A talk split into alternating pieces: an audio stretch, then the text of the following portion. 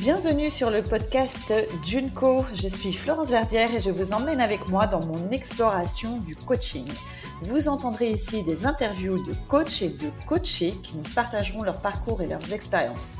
Avec Junco, l'idée est d'être éclairé dans cette jungle du coaching qui déborde de motivation, d'ambition et de technique.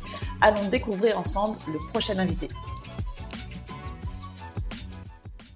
Bonjour à toutes et à tous, bienvenue sur le nouvel épisode de Junco. Aujourd'hui, j'ai le plaisir de recevoir euh, Mathilde Piriou qui va nous, euh, nous raconter son expérience du coaching en tant que coachée.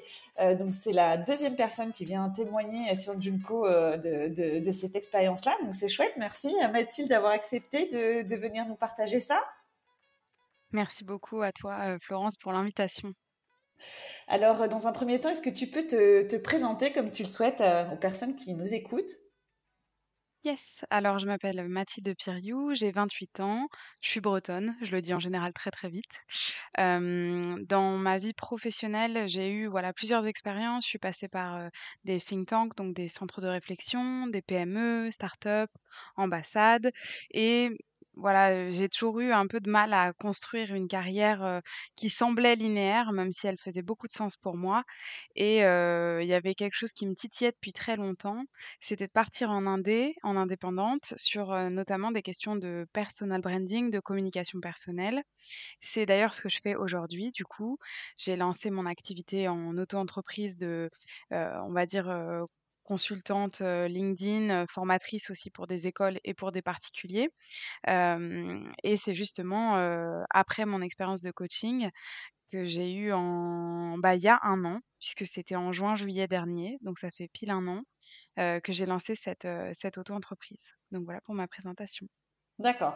Donc tu as un parcours universitaire initial Ouais, absolument. J'ai fait donc après un bac S, j'ai fait, une prépa littéraire, Hippocane Cube pour ensuite partir faire de la sociologie à Sciences Po Bordeaux. J'ai un master en recherche en sociologie et j'ai enchaîné avec un master en relations internationales à Sciences Po Toulouse.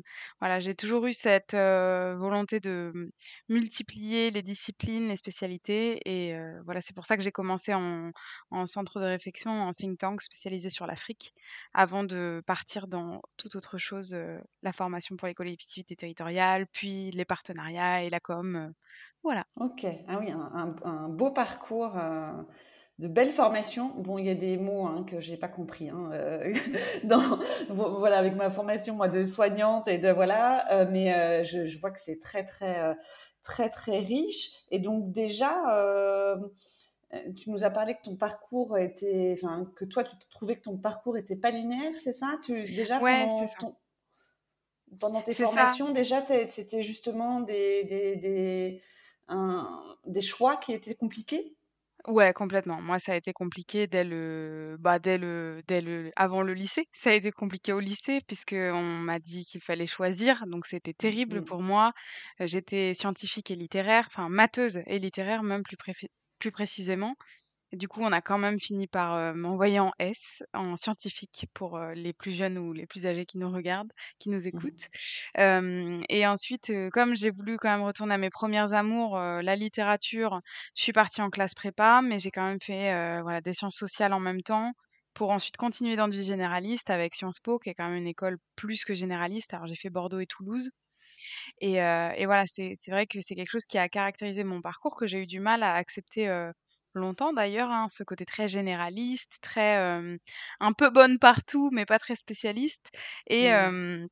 et ça a été un blocage que j'ai que j'ai adressé aussi en, coaching, voilà, parce que je m'étais toujours dit que bah, j'étais pas si spécialiste et donc bah, que j'avais pas forcément quoi que ce soit à vendre comme compétence en indépendante. Et en fait, si. et pendant tout ce parcours de formation, tu n'avais pas de but euh, spécifique. Du coup, tu te disais pas, bah voilà, euh, l'objectif, ce sera euh, à terme de faire ça ou c'était.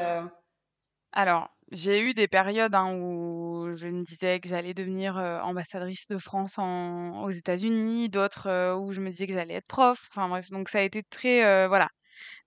Très en oscillation. J'ai cherché beaucoup de choses et je me souviens de, mmh, d'une phrase que je me suis dit, au début de ma deuxième année à Sciences Po Bordeaux, donc mon M2, mon master 2.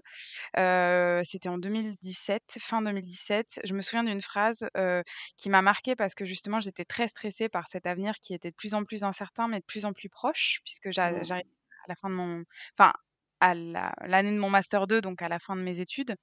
J'hésitais entre une thèse, etc. Bref. Et, et je me suis dit, écoute, Mathilde, laisse tomber les plans de carrière. tu vas faire un jour après l'autre. Et en fait, laisse tomber la carrière. Tu vas faire aux opportunités. Et, et j'ai aucun regret. Parce que du coup, j'ai fait beaucoup de choses très différentes qui m'ont vraiment construite. Mais par contre, du coup, quand je suis arrivée, bah, du coup, cinq ans plus tard, avec quatre ans d'expérience pro en poche, je me suis dit, bah là, il est peut-être temps de changer de vision et de laisser partir cette Mathilde de 2017 et le ben écoute qui vivra verra et puis l'occasion fait le larron quoi pour aller vers quelque chose d'un peu plus structuré et plus conscient plus avec beaucoup plus d'intention si je puis me permettre et donc là, actuellement, qu'est-ce que tu fais? Alors là, actuellement, je finis mon volontariat international à l'étranger, puisque je suis en Roumanie. Donc, je travaille encore en ambassade, en coopération universitaire. Je fais en sorte qu'il y ait des étudiants et des étudiantes de deux pays qui échangent, de la recherche entre nos deux pays. Donc, c'est quelque chose qui est hyper porteur en termes de, voilà, de sens, en termes de boulot. et, et je vais finir ce contrat en septembre, puisque c'est un contrat à durée déterminée, c'est contrat jeune, que je recommande aux auditeurs et aux auditrices plus jeunes intéressés par l'international par ailleurs. Et j'ai lancé il y a maintenant un an, enfin un peu moins puisque c'était en juillet, mon activité de voilà coaching consultante LinkedIn et formatrice. Et du coup, je passe à temps plein en octobre normalement. Top. Grand saut. Alors, quand est-ce que le coaching est arrivé dans ce parcours? Le coaching est arrivé, alors je suis arrivée du coup, c'est important de le dire, en Roumanie le 1er avril, c'est pas une blague, 2022. Et ça a été, un peu dur pour moi. Il y a eu beaucoup de premières choses, c'est-à-dire mon arrivée dans la fonction publique après être passée dans une start-up qui était très, voilà, demandante, exigeante, avec un gros rythme de travail et une organisation complètement, différente de la fonction publique. une première expatriation pour moi, enfin de longue durée. J'étais déjà j'avais eu la chance de voyager, mais pas d'être expatriée, plus qu'un mois ou deux. et, et ça a été très, très compliqué cette arrivée où voilà, je réalisais un rêve, j'étais à l'étranger, j'étais en ambassade et en même temps, j'étais pas certaine d'être à ma place et j'avais d'autres envies qui se dessinaient et, mmh, ça m'a fait prendre conscience que c'est quelque chose que j'avais souvent eu dans mon parcours, c'est-à-dire j'arrive quelque part, j'en suis très contente et très vite j'ai envie de passer à la chose d'après. Et je me suis dit, bon, ok, peut-être qu'il faut noter ça quelque part et l'adresser à un moment dans ma vie, bam, dans, dans ma poche, dans ma tête, dans un coin de ma tête. Et je me dis, bon, j'y réfléchirai peut-être un jour. Et à ce moment-là, quelques semaines après, j'ai une, une amie, en plus que tu as interviewé, me semble-t-il, Priscilla Andrieux, qui se lance dans le coaching en tant que coach, elle. après s'être fait coacher, elle était dans une école américaine dont je me souviens plus du nom. Et elle lance son coaching et elle lance un programme d'été. Un programme d'été, donc avec deux mois de coaching pour faire le point sur sa carrière, débloquer sa carrière, un petit peu, voilà. À la fois faire le bilan et créer des nouvelles perspectives. Et moi, je la connais personnellement, j'ai confiance en elle, donc je me dis, ok, bon, bah, est-ce que c'est pas le moment d'avoir cette approche-là, une approche plus dans le coaching à laquelle j'étais pas forcément initialement plus que ça, j'étais pas initialement convaincue, tu vois? Mais je me dis bon bah je vais lui en parler, je prends son appel découverte pour voir et, et je me rends compte que j'ai énormément de mal à prendre des décisions. Et je me dis bon bah écoute, pourquoi pas tenter avec Priscilla que voilà que je connais bien, que, en qui j'ai confiance pour, pour faire ça. Et du coup, j'ai candidaté à. Enfin, j'ai pris son programme d'été qui a commencé du coup ouais, en juin 2022. D'accord. Et donc là, dans ton parcours, tu as ton cursus de formation, donc, dont tu nous as, que tu nous as défini là tout à l'heure, euh, énoncé tout à l'heure.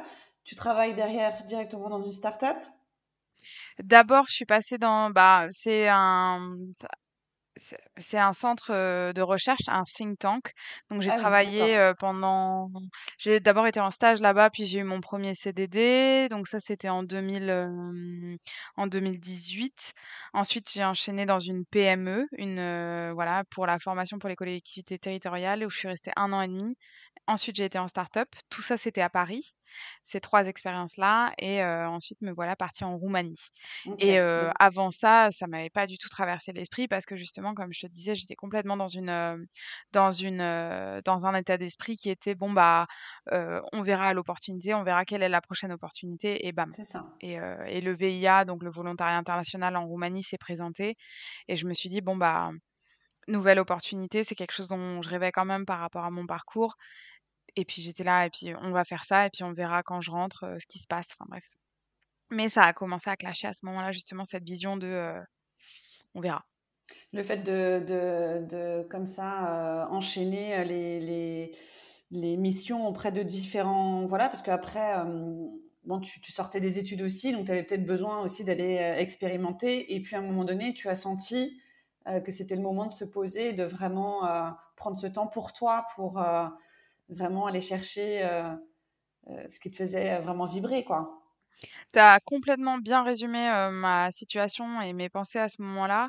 C'est-à-dire qu'en plus, j'ai fait des études très généralistes par choix, hein. Mm. Mon objectif était de me confronter le plus tard possible au monde du travail. Je me suis dit: «Allez, surtout, on prend quelque chose où on n'a pas de stage, on n'a pas voilà, on reste dans les études, on on va apprendre, on va rester dans les bouquins» et du coup, je suis arrivée, ouais, mon moi, mon premier stage obligatoire Mon premier stage obligatoire, outre le stage de troisième que je ne compte pas, c'est lors de mon deuxième master 2. Donc après, à, heu, 20, heu, 20, heu, ben, 24 ans en fait, parce qu'avant j'avais fait un parcours recherche, avant j'étais en en prépa, donc pas de stage, et du coup, ouais, mon mon 1 ma première re confrontation obligatoire au monde du travail, donc un stage long, globalement de de 6 mois, c'est, ouais, à 24 ans, quoi, donc hem, 23-24 ans, donc donc j'étais complètement dans une autre approche et c'est pour ça que j'ai eu envie d'explorer après et je me suis dit: «Ah, ça va être, compliqué le monde pro» et en fait, pas du tout. Je m'y suis enfin, j'ai adoré le côté, très opérationnel, tout ça et du coup, j'étais là: «Bon, bah, il y a des choses à faire, en fait, du coup, on va explorer, voir ce qui me plaît, voir ce qui me plaît pas», puisque j'en avais aucune idée, en fait, concrètement. Donc tu commences euh, l'été 2002, euh, 2022 pardon, le, le coaching avec Priscilla, Ouais. qu'effectivement j'ai interviewé, que vous entendrez dans, dans, pendant l'été. Euh, et euh, quand tu commences, euh, qu'est-ce que tu en attends de ce coaching? Comment tu imagines, ouais. comment tu l'imagines, comment, quelles sont tes représentations de ce qui va se passer pour toi? Alors j'avoue que j'y viens avec la volonté de trouver des réponses, un peu, comme, souvent, chez moi, comme quand j'avais été voir une conseillère une conseillère d'orientation, pardon, j'attends une boule de cristal et je me rends vite compte que c'est pas du tout ce qui va se passer. Donc au début, je suis là: «Mince, j'avais dit que je voulais une boule de cristal, j'avais dit qu'on me dise, voilà, qu'on qu'on m'aiguille» et Mhm. heu, bah, j'ai trouvé, bien mieux évidemment puisque c'est pas enfin, je sais pas s'il y a des gens qui vendent, des boules de cristal à d'autres gens, mais ça donne pas des outils très, très long terme et voilà, j'y viens avec mes doutes en me disant: «Bon, bah, Priscilla, en plus, elle avait de l'expérience pro, elle on a des parcours, pas similaires, mais bon, elle a fait le même genre d'école, elle a quelques années plus que moi, elle connaît mes mes questionnements, quoi» et je me dis: «Bah, en fait, elle va me trouver des réponses». Moi, j'y viens pour trouver des réponses, clés en main. Je repars avec pas du tout ça. Je me souviens la première séance, elle est liée à ma, mmh, la première séance, J'aimais bien les séances de Priscilla parce qu'en gros, on on prévoyait pas forcément le sujet en avance et en gros, elle arrivait et elle a fait: «De de quoi on parle aujourd'hui?» et bah, moi j'en savais rien. Du coup, elle m'a dit: «Bah, voilà, qu'est-ce qui qu'est-ce qui est dans ta tête? Qu'est-ce qui trotte dans ta tête?» et à cette époque-là, c'était la notion du du temps passé, en organisation ou en entreprise et de de la dissonance cognitive parce que je pense qu'on peut peut utiliser ce terme, que je ressentais à être forcément au bureau de telle heure à telle heure, que j'ai du taf ou pas. Et si j'avais pas de travail, et ben, je devais rester quand même. Et si j'avais plus de travail, ben voilà, il y avait beaucoup, très peu de flexibilité. Et du coup, cette première séance, elle, elle, elle est pas du tout comme ce à quoi je m'attendais, puisqu'elle est vraiment basée autour de questions de, Priscilla sur comment je me sens. Elle, elle a un coaching très lié aux émotions et à la manifestation de ces émotions. Et du coup, elle me fait, elle me elle me vraiment, elle me pousse dans mes retranchements en mode mais qu'est-ce que tu ressens vraiment? Et là, je suis obligée de travailler avec mes émotions, qui est quelque chose que j'avais pas du tout travaillé comme ça, appréhendé comme ça. Et, là, je me rends compte que ça va être un peu plus dur que prévu parce qu'il va falloir être très très honnête intellectuellement et émotionnellement avec soi-même, avec elle. Donc ça implique. Et là, j'étais bien contente d'être avec une personne en qui j'avais confiance. Parce que je m'étais dit, ah non, si ça, c'est pas possible si je connais pas la personne. Après, il y a plein de gens qui font avec des gens qui connaissent pas, mais, mais moi, je, voilà, je me sentais en confiance et j'étais là, bon, ok, il va falloir montrer de la vulnérabilité, tout ça. Voilà, c'était pas facile pour moi. Et, et, et, je suis ressortie de la séance avec vraiment une, clarté d'esprit en me disant, ok, bah en fait, c'est peut-être pas pour moi et c'est peut-être pas très grave. Et voilà, ce qui n'est pas très, très grave ou ce qui n'est pas forcément pour moi, c'est mon rapport au temps dans une entreprise classique. Et j'étais là, bah ok, bah peut-être qu'en fait juste c'est pas fait pour moi à cet instant-là de ma vie. Encore une fois aussi parce que ça m'a permis de, de remettre les choses en perspective, c'est-à-dire que ce qui était bon pour la Mathilde de 2018 n'est peut-être plus bon pour la Mathilde de 2023 et on espère même ne sera pas forcément ce qui, ce qui correspond à la Mathilde de 2028. voilà, ça, s'appelle l'évolution. Et, et, du coup, j'ai senti à, la fin du premier coaching une fatigue, mais une fatigue. C'était une heure. Une fatigue, mais un sentiment un peu d'apaisement en mode waouh, en fait, tout, ça n'est pas si grave et, et, voilà. Et les séances d'après, elles ont beaucoup plus été tournées autour. donc, il y avait huit séances d'une heure, espacées d'une semaine chacune. Et, et les autres séances, elles ont toutes été liées à ma mes freins à l'entrepreneuriat, justement, comme je te disais, avec mon parcours de généraliste, qu'est-ce que je peux vendre? Suis-je légitime? Bref, les, les, les classiques, les classiques questions qu'on aborde en coaching, je pense. Et, et voilà, et, et c'était vraiment très, très intéressant pour moi d'aborder tout ça avec elle. Encore une fois, ça, mmh, elle, en fait, elle posait les questions et elle poussait les, retranchements autour des émotions, ce que je trouvais très chouette. Parce qu'en fait, j'avais, j'ai remarqué, enfin, grâce à ce coaching, que j'avais pas forcément peur d'entreprendre, mais je projetais une honte à l'entrepreneuriat. De par mon parcours justement très vu comme prestigieux de l'extérieur. voilà, tu fais Sciences Po, on t'a bossé en ambassade et là tu pars toute seule faire des visios dans ton salon. Et je projetais voilà du jugement des autres et j'associais ça à de la honte et plus qu'à de la peur. Enfin, du coup, la peur découlait de la honte. Et ça a été hyper fort pour moi de réaliser ça et de me dire, ouais, ok, en fait, j'ai vraiment peur parce que j'en ai honte et pourquoi j'en ai honte, etc. Et du coup, ça m'a permis de lever ces barrières-là. Est-ce qu'il y a eu une séance en, particulier ou une prise de conscience forte où, tu t'es dit waouh là il y a, y a, eu un déclic ok tout s'éclaire là je vais réussir à avancer quoi? Complètement. Il y en a eu deux. Donc la première que j'ai racontée sur la gestion du temps. Et là, ça a mmh été vraiment un déclic pour moi en mode OK, bah en fait, juste des choses ne me correspondent pas. Donc je vais pas revenir dessus. Et il y en a une autre, alors je sais plus laquelle c'est, mais je dirais quelque chose comme la cinquième. Donc la cinquième semaine de coaching, où en fait elle utilise un, outil qui s'appelle le modèle. Peut-être qu'elle en a parlé dans, son interview, mais globalement, alors je vais très mal l'expliquer, mais globalement, en fait, elle te fait elle te fait développer une pensée que tu as. donc moi, par exemple, c'était, je, me souviens d'un exemple en particulier où j'avais paniqué parce que un de mes anciens profs avait vu mon profil LinkedIn que je venais de changer avec, je, donne des conseils sur LinkedIn justement. Et, et j'avais, eu envie de vomir quand j'avais vu que mon ancien prof avait vu ça. J'étais là, ça y est, il va penser que je suis une grosse tocarde. Bref, terrifiée honteuse, machin. Et donc, elle, donc elle me dit, elle me fait travailler sur la pensée que c'est. Donc moi, la pensée, c'est j'ai honte et je suis terrifiée que mon ancien prof ait vu ça. Ensuite, elle me fait travailler sur la circonstance. La circonstance, c'est juste, tu as eu une notification LinkedIn que la personne a vu ton profil. C'est quelque chose de complètement neutre. Et n'importe qui peut y faire signifier n'importe quoi. Donc les émotions que moi j'y associe, c'est voilà la, la honte. Et ensuite, elle me fait, elle me fait dérouler le modèle.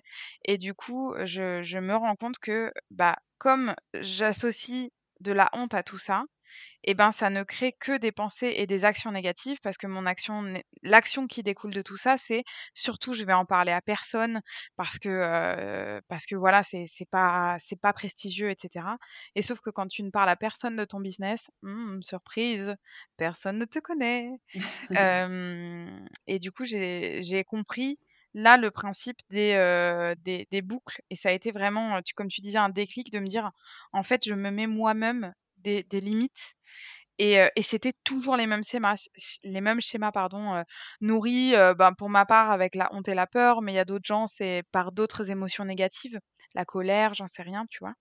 Et là, j'ai compris qu'en fait, je créais des actions négatives de par des pensées négatives et heu, ça peut sembler très, heu, superficiel de dire ça comme ça juste, mais pour moi ça a été très fort parce que j'ai toujours, heu, pensé, je suis quelqu'un de très optimiste, voilà, d'assez joyeuse et cetera et j'ai, mmh, je me suis toujours dit: «Ouais, moi j'ai pas peur, j'ai pas le syndrome de l'imposteur, tout ça» et en fait, si et heu, je pourrais et là je me suis dit: «Mais du coup, qu'est-ce que ça ferait si je cassais mes barrières mentales?» parce que je pense en avoir assez peu et heu et en fait, force est de constater que j'en avais quand même. Donc voilà, ça a été le deuxième gros déclic de ce coaching. Et euh, pendant cet été, au fur et à mesure des séances, euh, il y a eu des répercussions sur ton quotidien, enfin ou sur ton, enfin sur euh, ta façon de, de, de, de, voir les choses, de voir ta vie. De... Tu, tu, tu as des, des, illustrations à nous partager de... Bah ouais, complètement. Bah, pour être tout à fait franche, c'est quelque chose qui m'avait déjà trotté euh, dans l'esprit de lancer, euh, de me lancer en indépendante. J'avais hésité à, le faire après mon précédent taf, mon précédent boulot, donc quand j'étais en, en start-up. Euh, parce que j'avais développé justement une certaine expertise LinkedIn, euh, quoi qu'on en dise, parce que j'étais dans la com, dans le partenariat, etc. Et j'étais là, bon, non, non, Mathilde, t'es pas si spécialiste. De toute manière, qu'est-ce que tu irais faire toute seule Bref. Et donc, je commence ce coaching en juin. Et je crée mon coaching, je crée mon auto-entreprise le 2 juillet. Donc en fait, les résultats sont hyper rapides. En fait, ça a été le déclic pour passer à l'action. Donc avant même la fin du coaching, je me dis: «Écoute, de toute manière, heu, alors je je vais pas chacun a son bon statut pour son entreprise, mais j'étais là, en fait, l'auto-entreprise, c'est hyper simple, heu, je peux la créer très vite, tant pis, heu, voilà et on verra, c'est pas comme si tu crées une SARL, voilà, des trucs, heu, où faut dépasser. Là, vraiment, ça se faisait en quelques minutes et j'étais là: «En fait, là, il faut passer à l'action et tu verras après». Donc ouais, les répercussions, elles ont eu lieu très, très vite et à la fin du coaching, j'avais lancé mon entreprise et puis là, du coup, je travaillais plutôt sur des questions d'assumer ça, de comment tu le présentes, et il y a autre chose d'ailleurs, c'est Priscilla qui me l'avait fait remarquer, c'est qu'au tout début du coaching, je parlais d'une idée. Du coup, ensuite, c'est devenu un projet un side project en bon français, un projet sur le côté. Et à la fin du coaching, la dernière séance, j'ai commencé à utiliser le mot business, entreprise, et elle m'a dit, mais en fait, tu parles plus tout de ton projet de la même manière. Là, tu me parles de business. Et du coup, euh, j'ai changé la manière dont j'abordais les choses. Donc, je nommais les choses. Et euh, en bonne littéraire, euh, je sais à quel point nommer les choses d'une certaine manière, c'est hyper important, quoi. Et si je te dis, euh, Mathilde, de ta vie avant le coaching, de ta vie après le coaching, euh, qu'est-ce que qu'est-ce que tu as envie de dire? Euh, Moi, je dirais la, la grosse différence, c'est la notion d'intention. Qui a vraiment changé et de dire ben en fait là je fais les choses avec intention je fais les choses en me projetant sur quelque chose avec une vision et c'est très très structurant.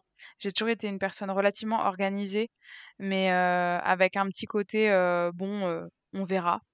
Et là j'ai un peu plus de vision et de structure et ouais c'est c'est c'est hyper rassurant aussi en fait.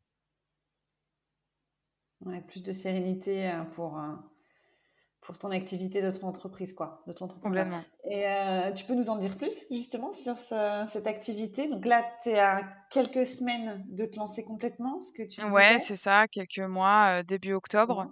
Mmh. Donc, euh, donc oui, oui, bah complètement. Bah, j'étais déjà, j'étais surprise que ça marche. pour être honnête. en gros, moi, j'ai, donc, j'ai toujours utilisé LinkedIn quand j'étais salariée, hein, depuis mes premiers boulots. Et dans mes différents dans mes différents boulots, pour le dire en une phrase, quand j'étais en, en centre de réflexion, en think tank, je cherchais des profils parce qu'on faisait des classements un peu à la Forbes 30 under 30, les classements de personnalité. Donc ça, ça me servait. Quand j'étais en PME et je faisais de la webconférence, bah je, comment dire, je, faisais de la promotion des webconférences via mon LinkedIn perso. Bon, bah quand j'étais en startup, évidemment, sur les partenariats, j'utilisais vraiment ça. Et, à chaque fois, LinkedIn, ça m'avait aidé à, à atteindre mes objectifs, à être visible, à faire des rencontres. Et bon, j'aime bien écrire, j'aime bien raconter des histoires et, et optimiser le profil LinkedIn, ça m'avait bien aidé aussi. D'ailleurs, j'avais du coup en start-up bien retravaillé mon profil et j'avais été un, peu, comme on dit, chassée, c'est-à-dire des gens étaient venus vers moi et j'étais là. C'est sûr que LinkedIn, il y a une opportunité et que j'aidais des, des, copains ou des collègues, des copines à refaire leur profil et j'étais là, ouais, non, il y a tellement mieux à faire. Et là, je me suis rendu compte que j'avais une expertise. Et du coup, je me suis dit, bah en fait, maintenant, je vais le vendre à des gens que je connais pas, après l'avoir fait à des amis, à des collègues. Et puis on verra. Et je me dis, bon, peut-être ça va marcher. surprise, ça marche. Ouais, surprise, ça marche. Je me dis, ok, bah, alors ça marche, je suis encore en activité à côté, hein, mais voilà, j'ai quelques clientes, principalement, quelques clients aussi. Et, et, et je propose à mon ancienne école, donc Sciences Po Bordeaux, d'intervenir auprès des étudiants et des étudiantes parce qu'on sait que voilà, c'est très bien pour trouver un stage, etc. Pareil, ça marche. Je me dis: «OK, il y a une brèche sur les écoles aussi». Je trouve un autre contrat que je fais du coup à côté et et puis voilà et en fait, là, on est, au moment de l'enregistrement, on est mi-juin. bah, j'ai quelques clientes, que j'accompagne sur du plus ou moins long terme. J'ai des écoles, que j'ai renouvelées parce que l'avantage des écoles, c'est que c'est cyclique. Si tu les as une année, c'est probable, si tu fais du bon boulot, que qu'ils te qu'ils te qu'elles te resignent et et du coup là, bah, ouais, j'en suis à un stade où, je commence à me dire: «Bah, c'est complètement possible de me lancer en octobre à 100% et donc let's go». Parce qu'il faut savoir que je suis quelqu'un qui a qui j'avais très peur du risque. J'avais très peur de: «Bah, ouais, mais en fait, si je gagne pas d'argent, qu'est-ce qui va se passer?» voilà et et du coup, c'est aussi pour ça que je me suis lancée à côté et ça m'a vraiment aidée parce que tu vois, j'ai eu j'ai là, j'aurais eu plus d'un an pour développer mon activité et c'est énorme. Parce que j'en ai profité pour développer des réseaux sociaux et cetera, ce qui te permet de gagner en visibilité et je commence à avoir une crédibilité, certaine qui qui est hyper, qui est hyper, importante, pour moi et justement, c'est des choses qu'on a débloquées pendant le coaching aussi quoi, de dire: «Bah ouais, je prends la parole sur les réseaux, ouais, allons-y quoi». Mais je la prends pour moi, en mon nom propre et plus seulement pour mes projets. Parce que j'avais déjà pris la parole sur les réseaux pour parler de mes projets et cetera, mais pas, me mettre autant en avant moi. Et et finalement, c'est pas ce que tu fais avec, les personnes que tu accompagnes sur LinkedIn? Si. C'est ça? Complètement. Bah, tu sais, les les les cordonniers sont toujours les plus mal chaussés, hein, donc mais bon, justement, ça m'a vraiment aidée, à à assumer ça et à me rendre compte à quel point ça, mmh, à quel point ça avait un impact positif et à quel point ça te donnait beaucoup de soit de visibilité, soit de crédibilité, soit, voilà, ça dépend des gens, ça te permet de développer ton réseau, ça dépend des de des besoins de mes clientes et de mes clients ou des étudiants que j'accompagne. Et et j'étais là: «Non, c'est une opportunité qu'il faut pas rater, j'y crois vraiment et et puis, bah, donnons-nous les moyens de faire, fleurir ça» et aussi, pour, pour rebondir, j'en suis aussi à tu vois, je te disais il y a quelques minutes que j'avais peur, du risque. J'avais peur que ça marche pas et cetera et maintenant j'ai plus peur que ça marche pas. Je me dis: «Bah, si ça marche pas, je ferai autre chose» et bon, il s'avère que pour l'instant ça marche, donc c'est chouette, j'en suis contente et et si ça marche pas ou plus et ben, je trouverai autre chose. J'ai plein d'autres idées dans ma tête, donc je les je les note quelque part. J'ai une liste d'idées à explorer, si jamais, heu, les choses tournent autrement ou si je me lasse aussi, hein, parce que, voilà, j'assume cette partie-là de moi qui est très, heu, voilà, curieuse et parfois avec un petit côté, papillon, où on passe d'un sujet à un autre. Là, on a vraiment l'impression que tu te au-delà de mieux te connaître, parce que tu avais déj enfin, avais l'air quand même à part, peut-être la découverte de pensées limitantes, que tu pensais pas avoir, mais tu avais l'air d'être quand même assez lucide sur, tes compétences, ce que tu étais capable de faire et cetera. Mais, heu, c'est comme si, heu, tu, mmh, tu en avais vraiment conscience et que maintenant tu les assumais, heu, comme comme des parties de toi et que ça le faisait, quoi. Et ouais, il y a y un vrai côté, s'approprier tout ça.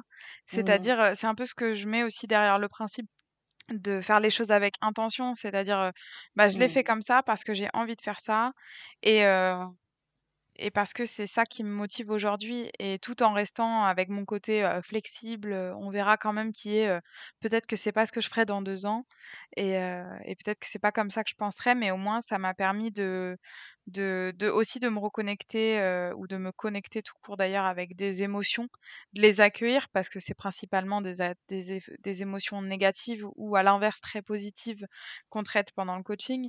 Moi, c'était comme je te disais beaucoup la honte et en positif beaucoup la l'euphorie, la, mmh, la la fierté, voilà, heu, qui sont qui sont les penchants de pour moi de la honte, hein, sans sans trop de surprise. À nouveau, il y a des gens qui sont drivés plus peut-être par la colère ou la tristesse ou la peur et hem et et ça m'a permis de me rendre compte et de me dire: «OK, ben, en fait, on traverse l'émotion aussi. On on cherche pas à se dire: "Non, non, mais c'est bon, heu, soit je fais les choses les yeux bandés, soit justement, je je je je n'y vais pas et je m'interroge pas plus sur pourquoi j'y vais pas"». Et j'ai une question, heu, qui me vient en t'écoutant. Heu, donc tu accompagnes des personnes à développer leur visibilité, voire leur notoriété sur LinkedIn, en optimisant donc heu, leur profil, Mmh. en faisant des posts aussi peut-être, en les accompagnant sur, voilà. Exactement. Tu dois être justement, j'imagine, face à des personnes qui ont des blocages, qui ont des pensées limitantes. Est-ce que tu utilises des outils, qui ont marché justement pour toi? Est-ce que, dans pour justement les les aider à avancer? Alors des outils, pas pas forcément les outils du coaching, par contre l'approche du coaching, complètement. D'autant qu'il s'avère, et je pense que ce n'est pas si surprenant, que j'a j'accompagne principalement des personnes qui ont une reconversion et je dirais que sur, heu, je dirais que là, je suis à quasiment 50 de mes clients en particulier, de mes clientes, qui étaient dans un système, on va dire traditionnel, quasiment tous attends j'y réfléchis, mais quasiment toutes et tous avaient fait Sciences Po ou une faculté, très théorique et sont partis dans du freelance, pour faire, graphiste, rédacteur SEO, là j'ai quoi, qui est-ce que j'ai accompagné? Coach en bien-être numérique, enfin bref, plein de gens et heu et ils avaient tous ce même problème que moi, à savoir: «Oui, mais mon ancien réseau, c'est mes anciens collègues, Ouais. ambassade slash en collectivité locale slash insérer ici, heu, le nom d'un ministère» et on avait tous le même profil et du coup j'étais là: «Écoute, heu, plutôt que d'utiliser le coaching en soi, je racontais aussi mon expérience» de coacher aussi du coup, hein, en disant, «C'est normal de ressentir ça, moi j'ai ressenti ça aussi», en adressant aussi un petit peu quand même le principe des émotions. Est-ce que ça te fait peur? Est-ce que tu as honte? Est-ce que tu es triste? Est-ce que tu es en colère? Qu'est-ce que tu penses? Et et et de faire réfléchir les personnes que moi j'accompagne en leur, en étant hyper transparente, avec eux sur mon expérience de coaching et souvent je revenais sur la question du jugement, c'est-à-dire, heu, quelles pensées tu projettes sur les autres les autres et quel jugement tu imagines et j'étais là: «Souvent, c'est des jugements qu'on se qu'on projette de nous-mêmes sur les autres». Donc ça, c'est quelque chose que j'ai appris aussi et Mmh. je reviens sur, mon anecdote de mon prof qui avait vu mon profil, où j'étais à 2 doigts de vomir littéralement, de j'avais mal au ventre, quoi et j'étais là: «Mais Mathilde, en fait», parce que je me suis dit: «Ah, il va penser que je suis une tocarde et tout». C'est un prof que j'estimais beaucoup, qui m'a toujours poussée à faire des choses, des carrières un peu brillantes et cetera. Il m'a toujours dit que je devais faire mieux parce que je valais mieux. Enfin, c'était un prof qui m'a beaucoup poussée et je me suis dit: «Mais en fait, si ça se trouve, heu, il s'est dit, bah, cool pour elle». Mais si ça se trouve, il s'est rien dit et si ça se trouve, il s'est dit: «Oui, effectivement, LinkedIn, elle vaut mieux que ça». Mais en fait, peu importe ce qu'il s'est dit, en fait, parce que moi, ce que j'ai posté, c'est ce que moi j'ai, mmh j'ai créé comme idée autour de ça, mais, mais en fait, je saurais jamais ce qu'il a pensé, sauf si je lui demande par ailleurs. Mais, mais voilà. Ok. Pour terminer, est-ce que, est-ce que tu aurais, qu'est-ce que tu aurais envie de dire à quelqu'un qui envisage éventuellement de, de, se faire coacher, qui commence à se dire ah c'est peut-être intéressant pour moi.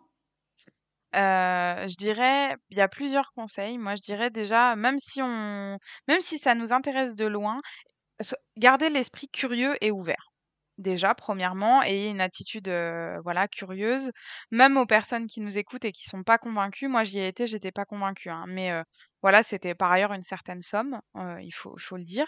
Mais je me suis dit, bon, ça reste une somme que j'ai, que je peux mettre.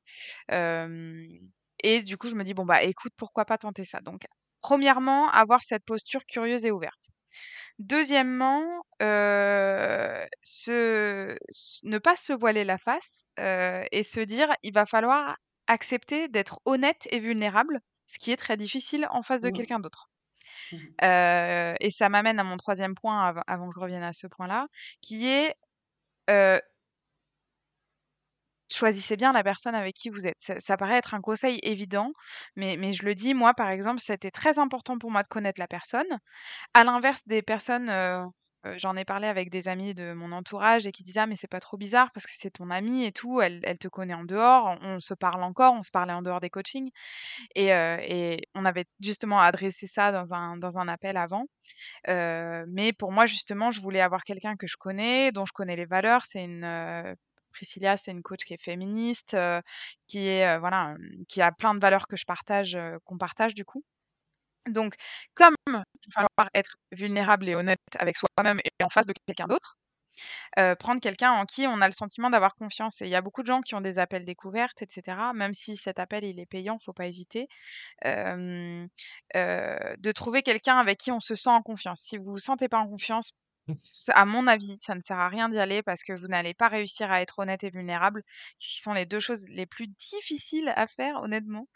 voilà. Et donc chercher quelqu'un avec qui, avec qui on se sent en confiance. Voilà mes trois conseils. Ok, merci beaucoup Mathilde, top. Bah écoute, vraiment un grand merci de nous avoir raconté tout ça en toute, avec beaucoup d'authenticité. C'était hyper, hyper intéressant, hyper éclairant. J'espère que ça pourra inspirer, aider plein de personnes, que ce soit en fait des coachs qui pourront écouter ton témoignage pour avoir des retours, un, peu de recul aussi sur, sur des expériences comme la tienne ou des personnes qui éventuellement envisagent de se faire coacher. Je te dis un grand merci. On te souhaite évidemment, mais on n'en doute pas, beaucoup de réussite. On va te suivre. Euh, je mettrai le lien euh, de ton compte LinkedIn, bien sûr, euh, dans le descriptif de l'épisode. Et vraiment, j'ai hâte de, suivre tes nouvelles aventures. Merci beaucoup encore Florence pour, pour l'invitation. Merci pour ta gentillesse et ta bienveillance. Et voilà, les, personnes qui, veulent se faire coacher, n'hésitez pas à parler à d'autres personnes qui se sont fait coacher. Voilà, moi je reste disponible si jamais vous voulez en parler.